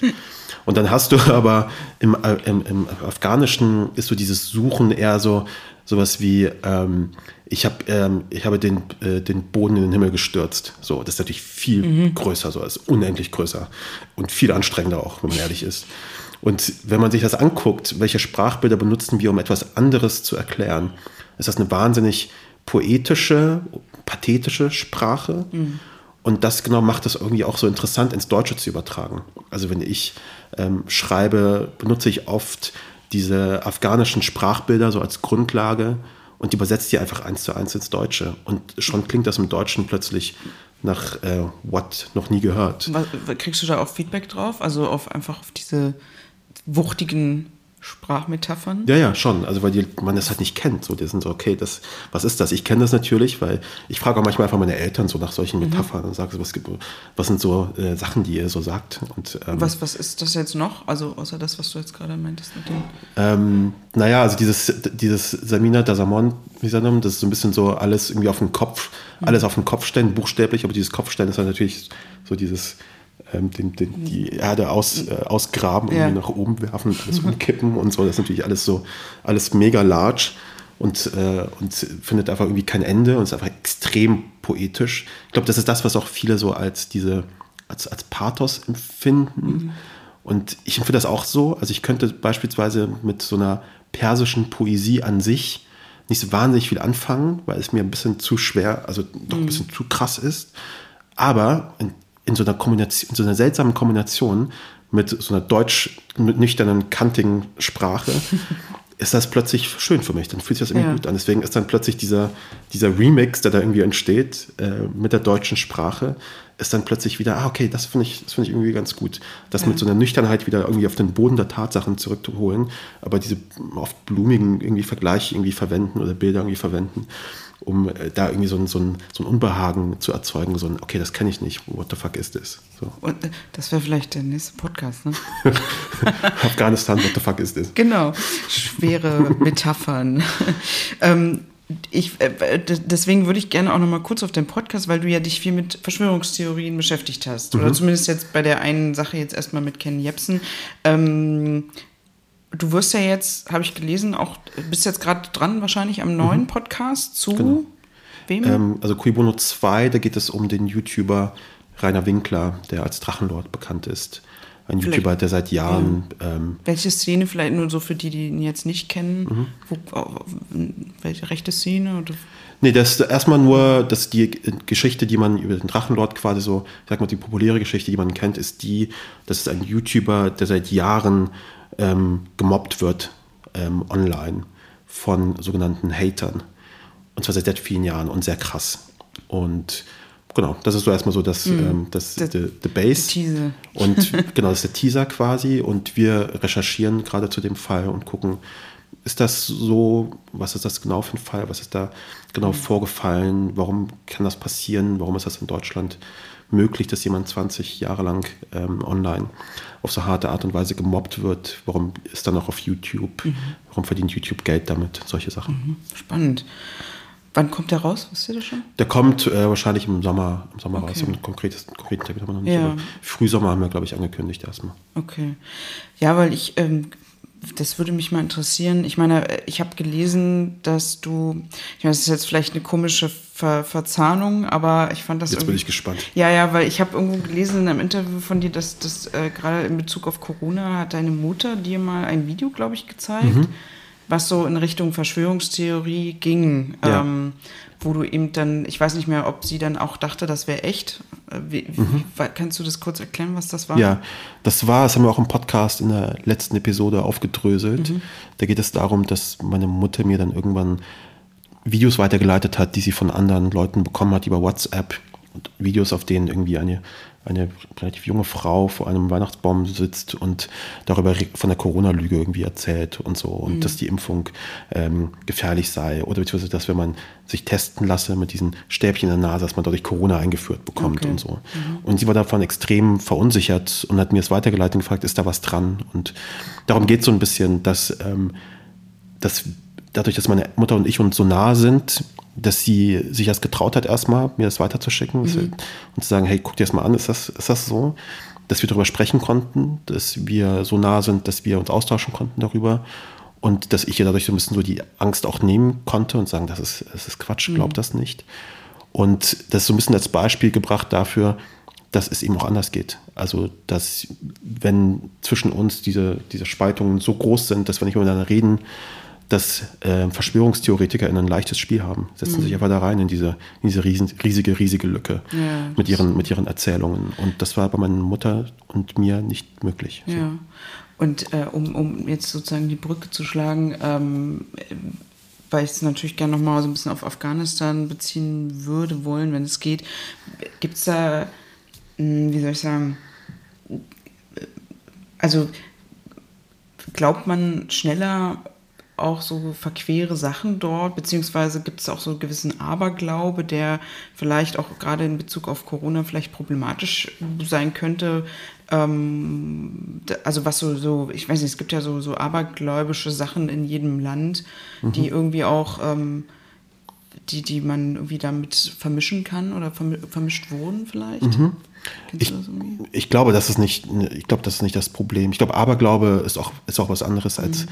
Verschwörungstheorien. Ähm, insofern, das ist, das gibt es überall. Ich glaube, das ist jetzt nicht so, dass Af Afghanen beispielsweise eine höhere Affinität dafür, ja. dafür hätten. Es gibt auch ähm, Studien, die irgendwie geguckt haben, haben Leute, die einen religiösen Hintergrund haben, eine höhere Affinität dafür, an Verschwörungstheorien irgendwie zu glauben.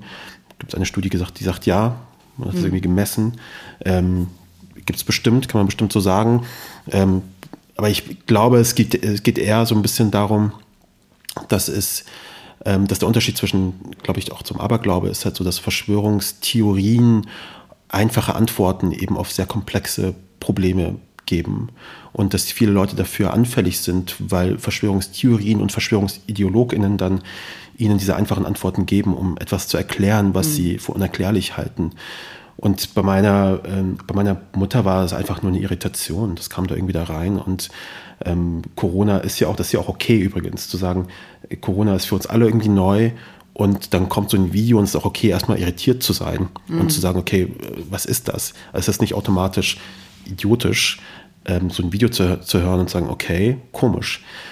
Natürlich ist die Frage, was mache ich dann damit? So, wo kriege ich jetzt die richtigen Informationen her? Und da ist eben der Unterschied so. Also viele informieren sich dann irgendwie über die Nachrichten und so, über die Mainstream-Medien, Anführungszeichen. Andere haben dann ihre, ich sag mal, Verschwörungscommunities und dann bist du schon mal bei KenFM und hängst du so die ganze Zeit bei KenFM ab und naja. hast auch vorher mal KenFM gehört und dann hörst du natürlich dann an, was KenFM dir sagt. Mhm. Und wenn die dir sagen, das ist ähm, Quatsch, die Maßnahmen sind zu hart und so, dann neigst du wahrscheinlich auch dazu, einfach da zu bleiben, weil es das ist die Community, in der du irgendwie aufwächst.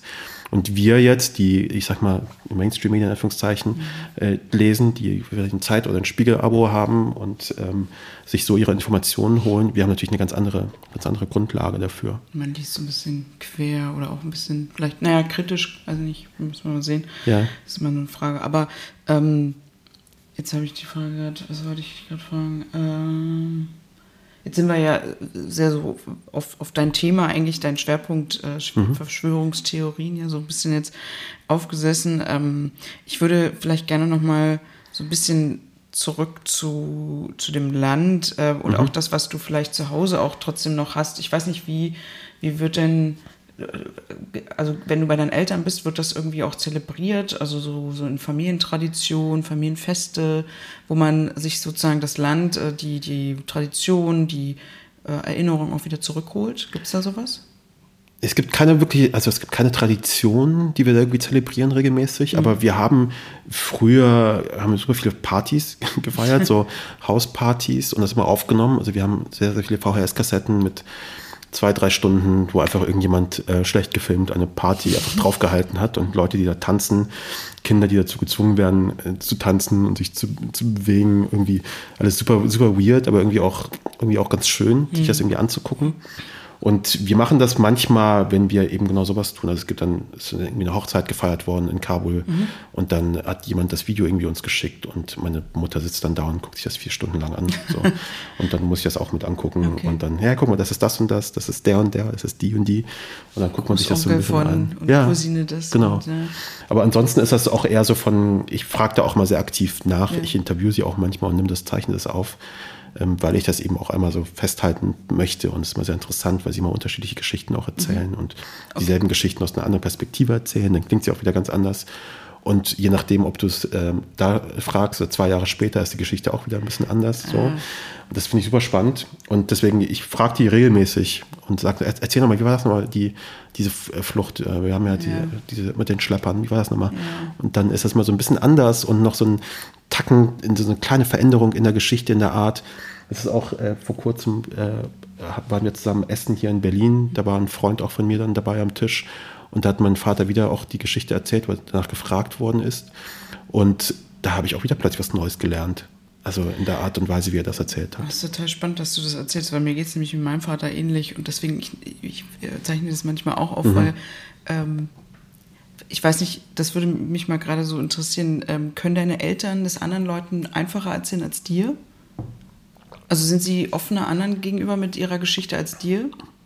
Ja, ich glaube, ich glaube anders auf jeden Fall. Weil das, das merke ich bei meinem Vater ja. immer, dass er meistens in, in Gesellschaft immer viel mehr erzählt und, und, und offener ist. Ja. Mit, seinen, mit seinen Emotionen auch manchmal. Ja, und den, absolut. Und dieser ja. Flucht, oder was heißt Fluchtgeschehen, ist ja nicht bei ihm so krass gewesen, aber ähm, diesen Wechsel von dem einen Land zum anderen. Und ähm, aber das habe ich auch auf jeden Fall. Ja, also, dass das so emotionaler ist auch. Und dann nehme ich das nämlich auch manchmal auf, weil ja. ich das auch spannend finde. Und dann, genau, jedes Mal kommt irgendwie eine neue Fragment dazu. Ich glaube, das ist auch so ein bisschen, ich weiß nicht, ob das was mit Flucht generell zu tun hat, ob man auch Sachen ja auch verdrängt, mhm. logischer, weil du hast ja eine, ich hatte mal auch eine kurze mhm.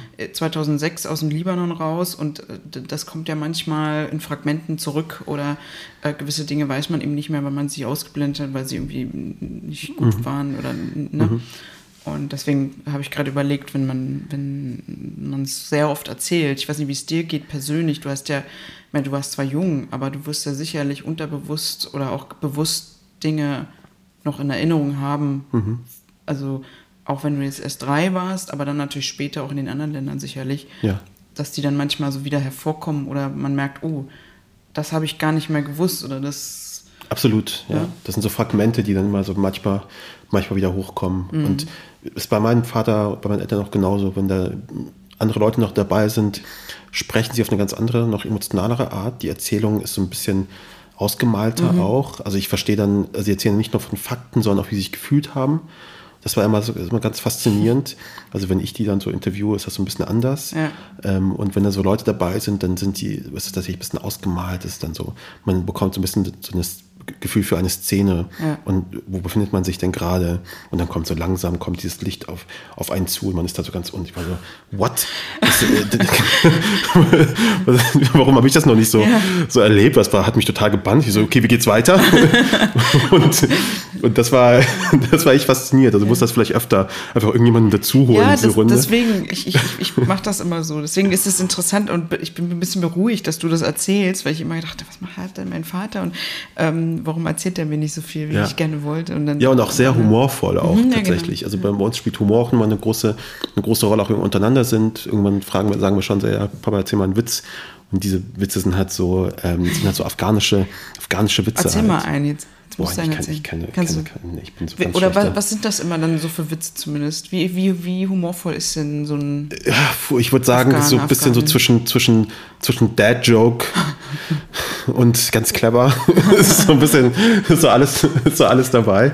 Äh, so ein bisschen. Aber gibt es so typische afghanische Jokes, so ich weiß nicht, äh, keine Ahnung, so wie hier die Blondinenwitze? Ja, klar, wir haben so äquivalent zum, zu, zu Blondinenwitz dann so ein so ein Typ, der so, so ein Esel, so so ein Eselfarmer oder sowas, mhm. keine Ahnung. Es, ist irgendwie, es gibt so Äquivalente dazu. Ja. Und ich, ich finde die mega lustig. Also wenn mein Vater sie vor allem, äh, vor allem erzählt, ähm, ist das super witzig, weil die sich alle so ein bisschen über, oft auch über diese Einfältigkeit von, mhm. von Leuten irgendwie lustig machen. Und dann nicht nur von so dummen Leuten, Anführungszeichen, sondern auch von Politik und so weiter. Das ist irgendwie, ja. sagen wir so eine Abbildung davon. Und ich finde einen afghanischen Humor auch so interessant.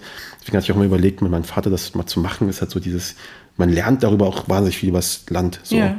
Weil, sobald, Was zum Beispiel? Also kannst du naja, ein Beispiel nennen? Naja, es ist eher so, lass uns mal verstehen, warum wir über etwas lachen. So das ist natürlich mhm. jetzt natürlich auch mal so ein, so ein deutsches, so ein deutscher Modus sozusagen. Ich versuche irgendwie so einen Gag zu verstehen, aber einen Gag auf eine andere Art und Weise zu mhm. verstehen. Mhm. Also zu sagen, okay, warum lachen wir darüber? Warum lachen Afghaninnen darüber? Warum ist das so ein, so ein Thema? Warum haben wir zum Beispiel, wir haben keine Blondinenwitze. Also über Afghanistan mhm. macht sich jemand über Blondinen bei Blondinen lustig oder bei, generell bei Leuten, die einfach eine andere Farbe, Haarfarbe haben oder mhm. sowas. Das ist nicht das, was sie lustig machen. Aber über jemanden, über so einen Eselfarmer machen sie sich lustig. Aber warum? So. Vielleicht, weil sie aus der Stadt kommen? Ist das sowas vielleicht? Das vielleicht, aber, aber mein, meine Eltern zum Beispiel sind auch ähm, ähm, sind nicht in Kabul geboren, sondern so, auch mhm. ähm, außerhalb. Aber das zu verstehen, warum das, warum das funny ist, ist schon, ist schon, da lernst du schon wahnsinnig viel darüber, mhm. über, über das Land. Vielleicht anders als du lernen würdest, wenn du nur Kriegsberichterstattung dir, ja, ja. anguckst. Es ist ja auch ein Vielvölkerstaat. Ja. Äh, ich meine, Afghanistan hat ja auch viele Einflüsse aus, aus Ja, ich bin Tadschike beispielsweise eigentlich. Ach so. Ja. Oh, das musst du jetzt mal ausführen. Ja, ja, es gibt ja genau das, was du meinst. Es gibt so Us Usbeken, mhm. usbekische Afghanen, tadschikische Afghanen. Und ich bin so, komme aus der, meine, meine, meine das ist dann Clique kommt genau quasi zum nördlich. Nord, Nord, nördlich Afghanistan. Direkt grenzt an Afghanistan. Ja. ja. Genau. Das gibt ja auch so ganz viele. Also wenn man Afghan, man kennt Afghanistan ja hier auch nicht wirklich, mhm. weil man die Berichterstattung kennt, aber ist ja ist wirklich schon sehr spannend, wie auch beispielsweise die Warlords da organisiert sind, ähm, warum das mit dieser mhm. Zentralisierung in Kabul irgendwie nicht so richtig funktioniert. Es hat eben viel davon damit zu tun, wo die Leute herkommen. Mhm. Wir haben auch Minderheitengruppen, die ähm, extrem diskriminiert, diskriminiert werden. Wir haben unterschiedliche Interessen. Also dieses ja. Land ist komplett aus Fragmenten zusammen, so barely hanging on. So. Ja, vor allen Dingen bei der Taliban ist es ja ähnlich. Das habe ich letztens auch ähm, neu erfahren, sage ja. ich mal, weil ich auch merkte, zu wenig Wissen eigentlich zu haben über das Land und auch über die, ich sag mal, es wird ja immer so genannt Taliban 2.0 jetzt, ne? Ja. Ähm, die ja noch viel offenbar fragmentierter ist als eigentlich die Taliban, wird gesagt, die mhm. damals in den 90ern äh, war oder äh, an der Macht war und dass ähm, das ja auch keine äh, so homogene Masse ist, ähm, sondern auch so eine zerstrittene oder der eine ist sozusagen für Voll. seine Gruppe ne? und wahrscheinlich dann auch so ein bisschen in ich weiß nicht, ob man das so sagen kann, auch in diese Vielvölkerstaatlichkeit auch vielleicht so fragmentiert. Gegebenenfalls. Ja, das, ja. Würde ich jetzt mal behaupten. Ich weiß es natürlich nicht mit das, Ich glaube, das kann man, kann man schon sagen. Aber so jeder hat seine ja. Interessen. Ne? So. Ja. Ähm, was sind denn, also jetzt trotzdem, um nochmal kurz so auf was, was, was ein bisschen Positiveres zu kommen oder mhm. so generell aus der Familie, vielleicht ganz kurz. Ähm, ähm, du hast jetzt zwar gesagt, es gibt keine richtigen Traditionen, aber habt ihr trotzdem irgendwas, ich weiß nicht, wenn du bei deinen Eltern bist oder auch bei dir, manchmal merkt man das ja selber gar nicht so offensichtlich, aber vielleicht, wenn ich dich jetzt frage, was es irgendwie bei dir zu Hause gibt, wo du sagst, ey, ach ja, krass, das ist meine, das, also das ist total afghanisch an mir, wenn ich das mache, weil, keine Ahnung, ähm, ich, ich koche mir, also zum Beispiel kenne ich es bei vielen Iranern, die halt einfach äh, schwarzen Tee die ganze Zeit trinken und merken gar nicht immer. Oh ja, ja ich trinke sehr viel Tee, dieses, wenn ich dann da bin. Ja. Ich trinke sehr viel Tee. Das ist jetzt so was Banales, so, aber. Also sehr viele Auberginen. Ich glaube, Essen ist auf jeden Fall so ein Mittel, Mittelpunkt of it all. Was liebst du da am meisten? Was gibt es da für ein Gericht? Ähm, alles, was mit Auberginen zu tun hat. Okay. Also ich esse das und ich esse das sonst nicht. Also ich habe, ja, ähm, ja. ich esse ja. hier sonst in Berlin nirgendwo Auberginen. Ich finde das irgendwie alles nicht gut gemacht. Aber sowas Aber meine, bei deiner Mutter dann wahrscheinlich. Meine Mutter, ja, die macht klar. Das ist halt so, die macht das natürlich, macht das natürlich super. So. Was, was, was ist da das liebste Gericht, was du magst? Wie heißt das? Ähm, das, das ist dieses, das ist dieses Auberginengericht, das mhm. wird dann irgendwie so, wird über Nacht irgendwie immer lagert, damit irgendwie die ganze, das, das ganze Wasser irgendwie rauskommt, ja, ja. wird dann in der Pfanne irgendwie frittiert, die macht da, ähm, die, ähm, die macht da irgendwie so eine bestimmte Soße, so eine Sahnesoße noch irgendwie, mhm.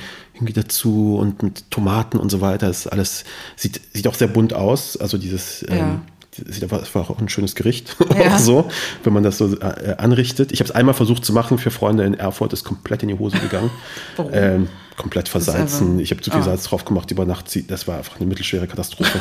äh, ich habe das und seitdem einfach nie wieder oh. probiert oh. und gesagt, okay, ich kann es ich kann's nicht. Ich bin auf schlechter schlechter, schlechter, schlechter Koch. Ist, dann, ist das dann auch so, dass, also ich meine, du wirst ja sicherlich deine Mutter vorher gefragt haben, oder? Und dann hat die wahrscheinlich gesagt, ja, so. Ja, ja, ich habe hab mir jetzt von ihr auch zeigen lassen ne? und so, so, Aber weißt du, wie, wie schnell die Frau da einfach da irgendwie anfängt, mit Sachen Gefühl. zu machen?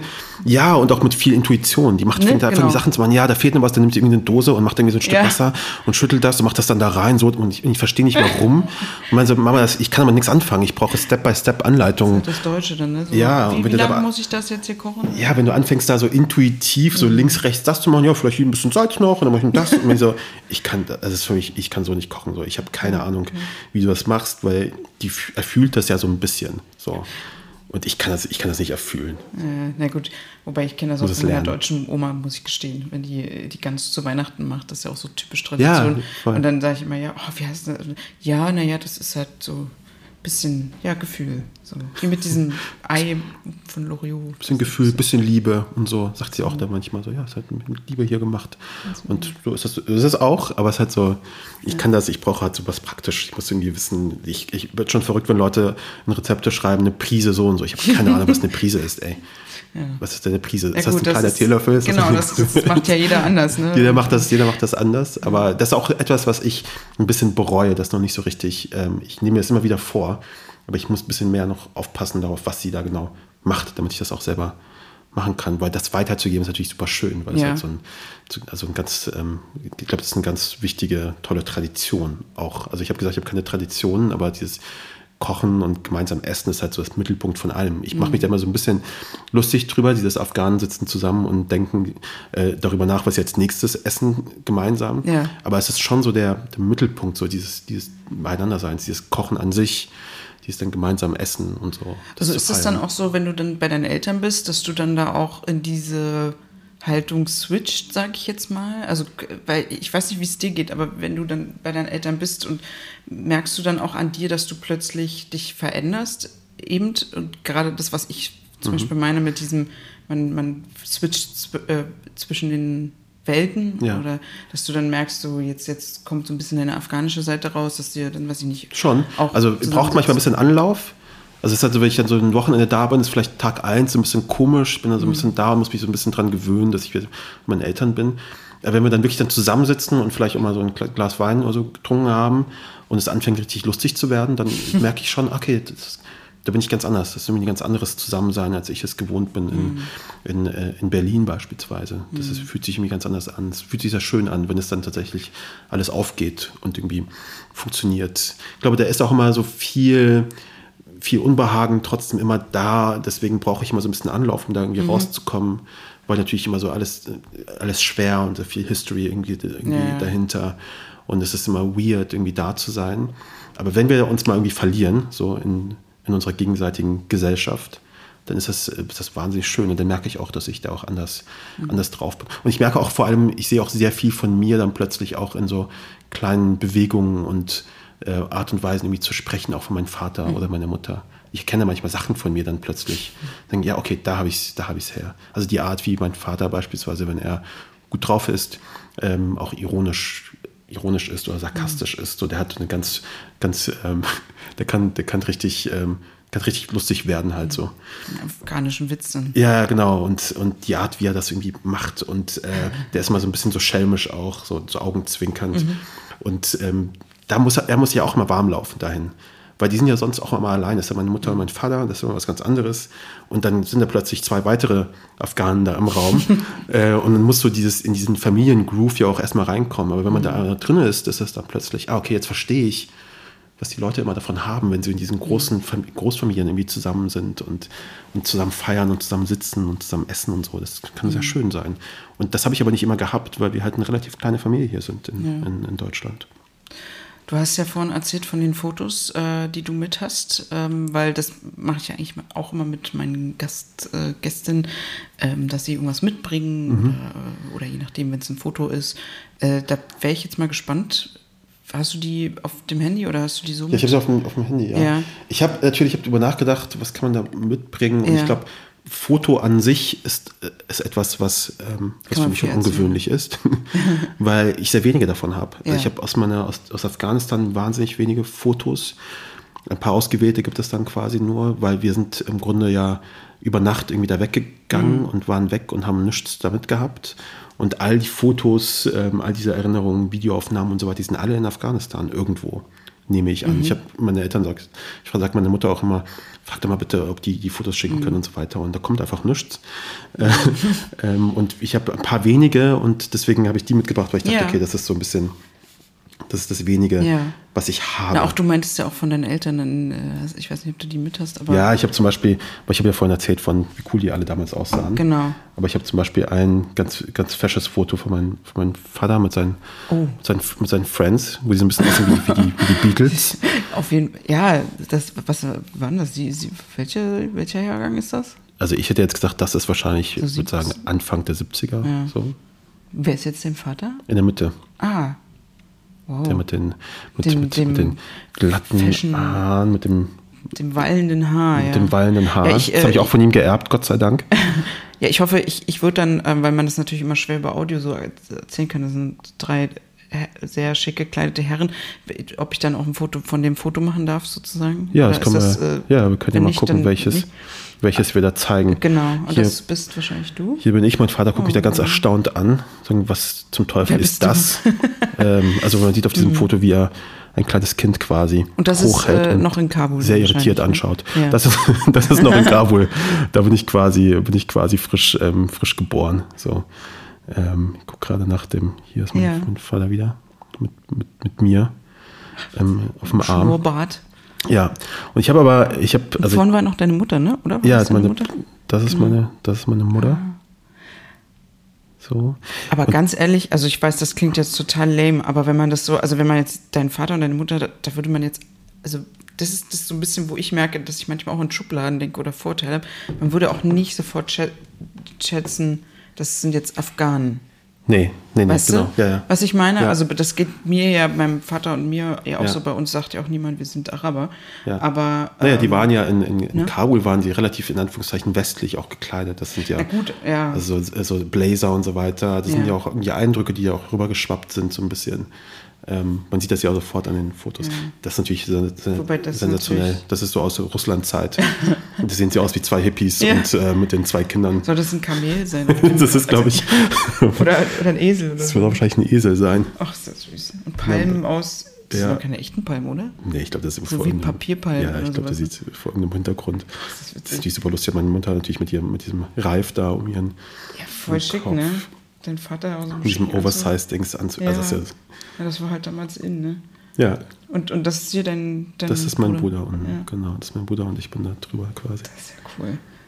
Und kannst du dich dann noch erinnern, als ihr das Foto gemacht habt? Nein, überhaupt nicht. Das ist das Ding mit diesen, mit diesen Fotos. Ja. Ich kann mich an keines dieser Sachen mhm. erinnern.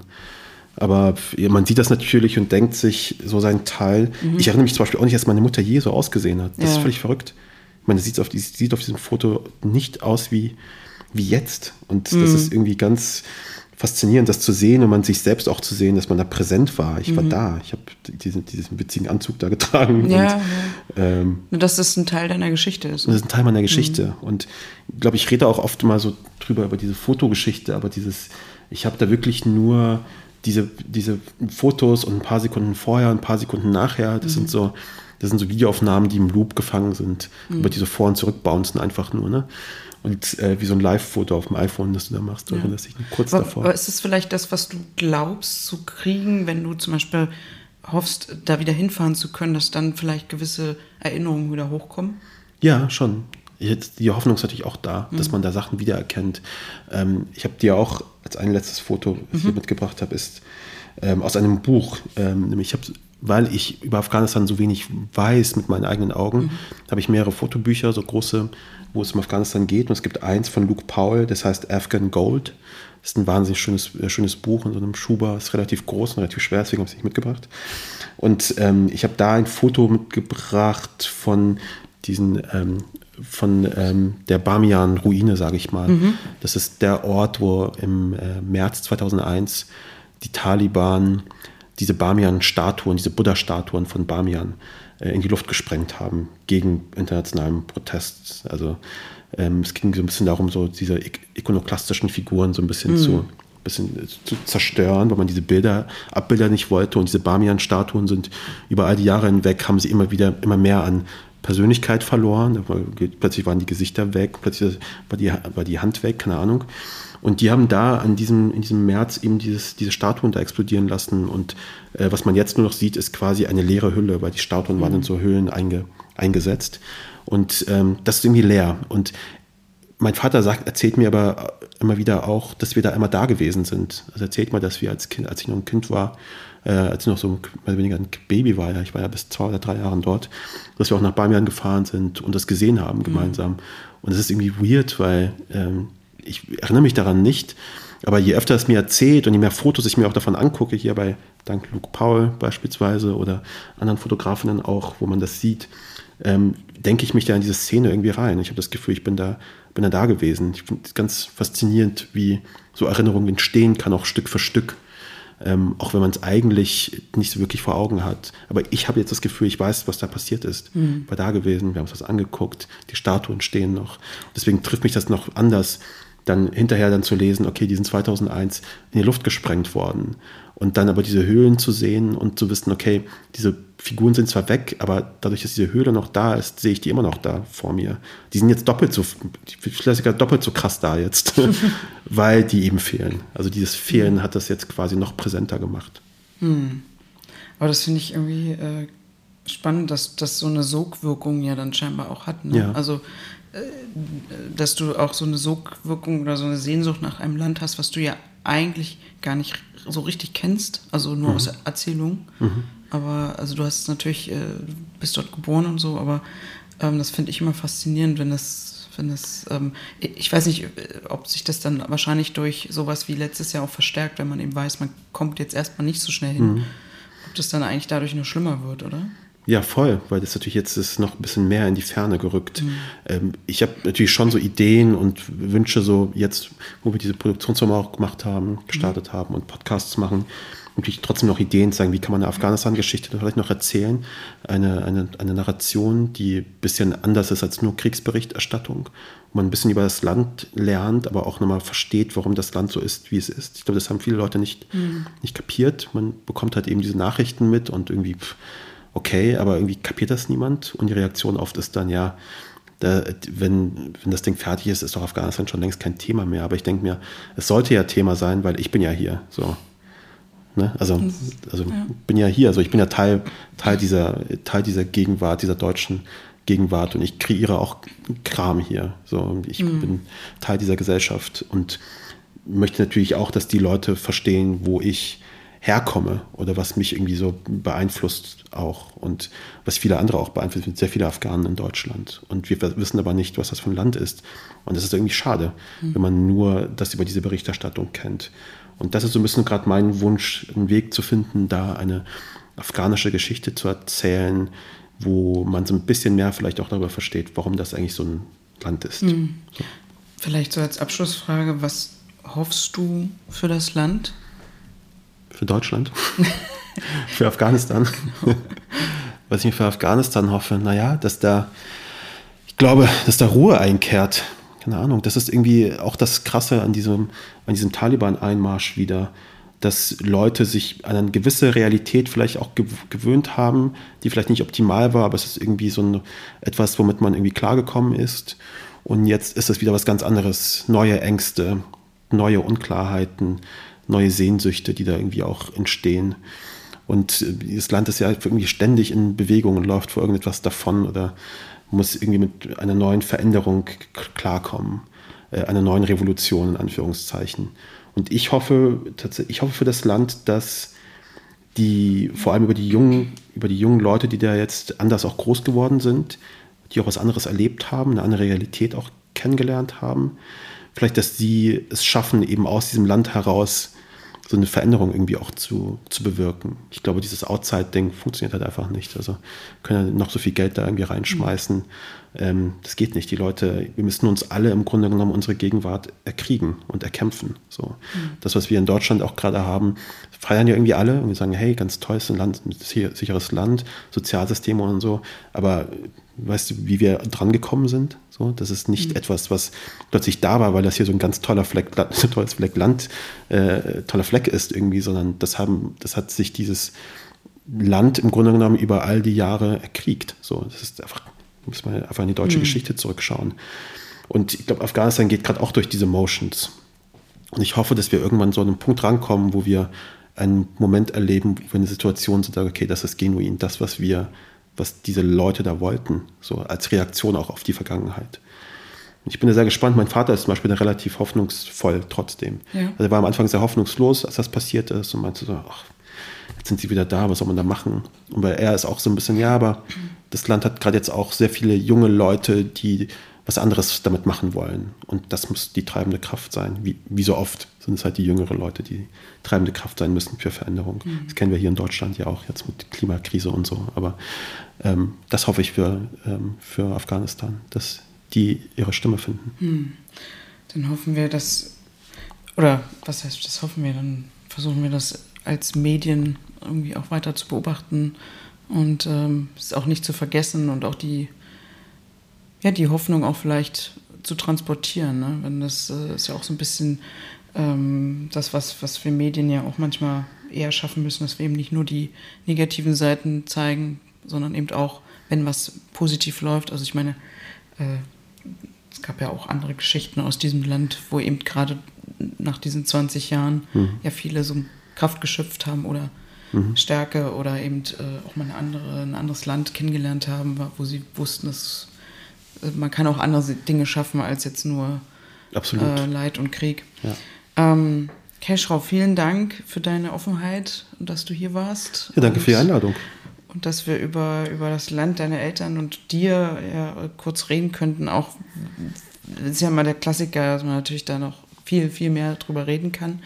Aber ich hoffe, dass ähm, ihr da draußen ähm, ein wenig Einblick bekommen habt in dieses Land, über eine weitere Person und äh, ja, folgt dir, äh, Keschrau Beros, auf Instagram. Da bist du ja sehr aktiv eigentlich, ne? So wie ich das Ja, genau. Ich versuche da ein bisschen was zu, was genau. zu machen, meiner, meiner Verpflichtung nachzukommen. Medienverpflichtung. Äh, Medienarbeit zu machen. Genau. Und dann hoffen wir natürlich sehr, dass das irgendwann es möglich ist, dass du oder man dann generell wieder nach Afghanistan kann. Und nicht jetzt nur ich persönlich, aber ich freue mich natürlich sehr auf den nächsten Podcast von dir. Ähm, wie heißt der denn? Cui Bono, What the fuck happened to. Der heißt erstmal nur Cui Bono, Cui Bono 2, To be determined. Äh, wissen wir okay. noch nicht, wie das, äh, wie, das, wie das heißt. Wir sind gespannt und äh, wir werden es dann. Wir werden schon gucken, dass wir irgendein obszönes Wort Druck, in den Titel das verstecken. Kommt jetzt im Sommer, ne? Es kommt, äh, es kommt im Sommer. Den Druck, ja, ja. Es muss kommen. Hoffentlich kommt das im Sommer. Wenn alles, ja. wenn alles gut geht, ist das im Sommer, im Sommer da. Ja. Ja. Vielen Dank, dass du da warst. Und, Danke dir. Äh, alles Gute. Dankeschön. Bye.